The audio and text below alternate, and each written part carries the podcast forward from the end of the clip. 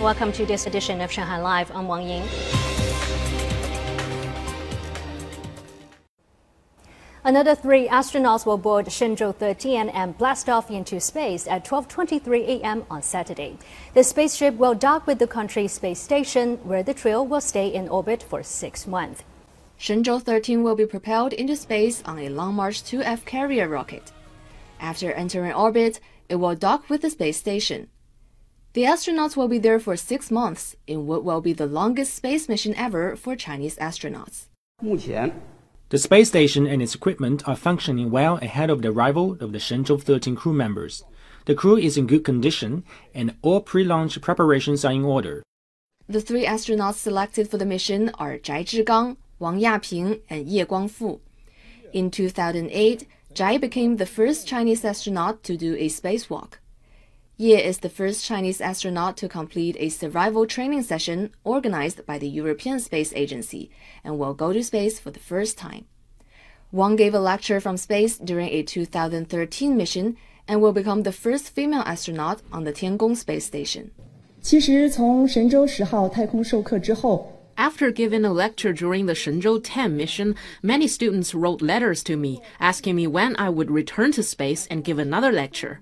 I'm happy to announce that eight years later, I've realized my dream to return to space. A send-off ceremony will start around 9:30 p.m. tomorrow.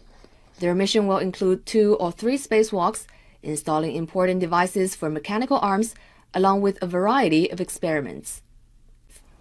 Shanghai is one of the country's first adopters of the Time Bank concept, an initiative to look after elderly people.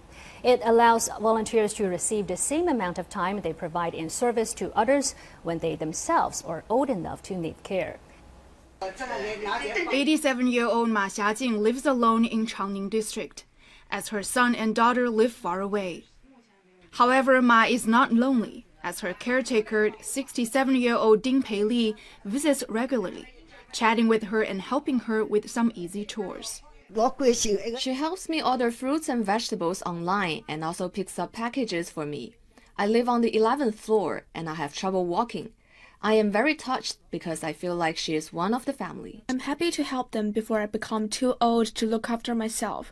I have accumulated over 10 coins now, and it's comforting to know that I can use them if needed in the future. Here's how the process works. The Civil Affairs Bureau posts requests for volunteers on WeChat. It could be anything from helping take care of someone or accompanying a cancer survivor on a hospital visit. Care providers earn time coins for their work. One hour of service equals one time coin. Time coins can be saved and used in the future. A China Development Foundation report found that people aged over 65 will make up 14% of the country's total population by 2022.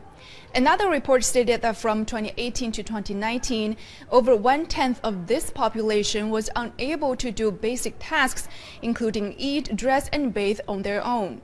Some experts say the time bank not only responds to the challenge of an aging population, but also promotes the development of volunteer services.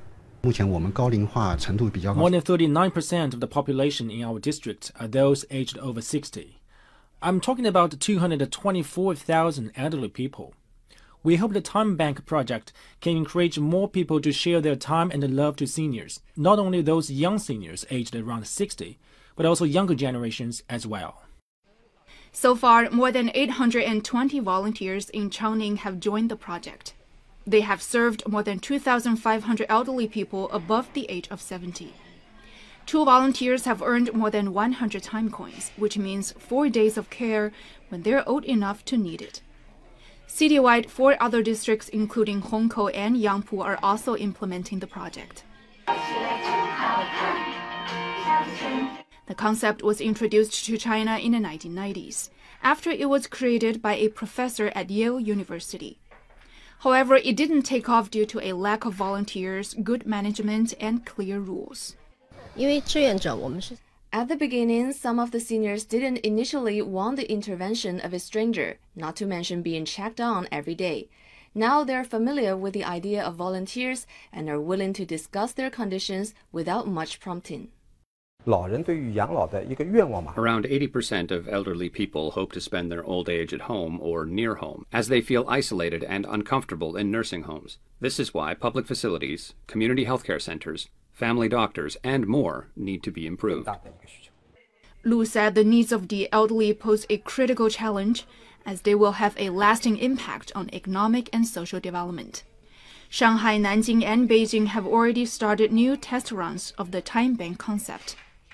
Men aged 60 to 70 and women aged 50 to 70 are available to register as a volunteer to serve those aged above 80. The second suborbital tourism flight of Amazon founder Jeff Bezos' company Blue Origin blasted off yesterday, carrying a four person crew. Star Trek actor William Shatner was on board at the age of 90. Shatner is the oldest person to ever travel to space. The New Shepard rocket took off from Blue Origin's West Texas Launch Center at around 10:49 a.m. local time after a brief delay.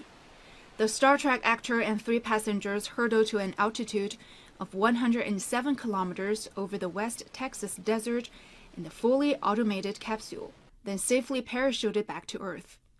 The flight lasted just over 10 minutes, including about 3 minutes of weightlessness. Speaking about his voyage into space after landing safely back on Earth, Shatner summarized the trip as unbelievable. There's the blue down there, and the black up there, and it's it's just there is Mother and Earth and comfort. This experience has been something unbelievable. Dozens of space fans yesterday gathered in the desert on the side of a Texas highway to watch Shatner go into space. Well, he grew up watching Captain Kirk. And I mean, to see him go up, and then this one says he wants to be an astronaut. Besides the Blue Origin, Elon Musk's SpaceX and Richard Branson's Virgin Galactic are also attracting customers who are willing to pay large sums to experience spaceflight.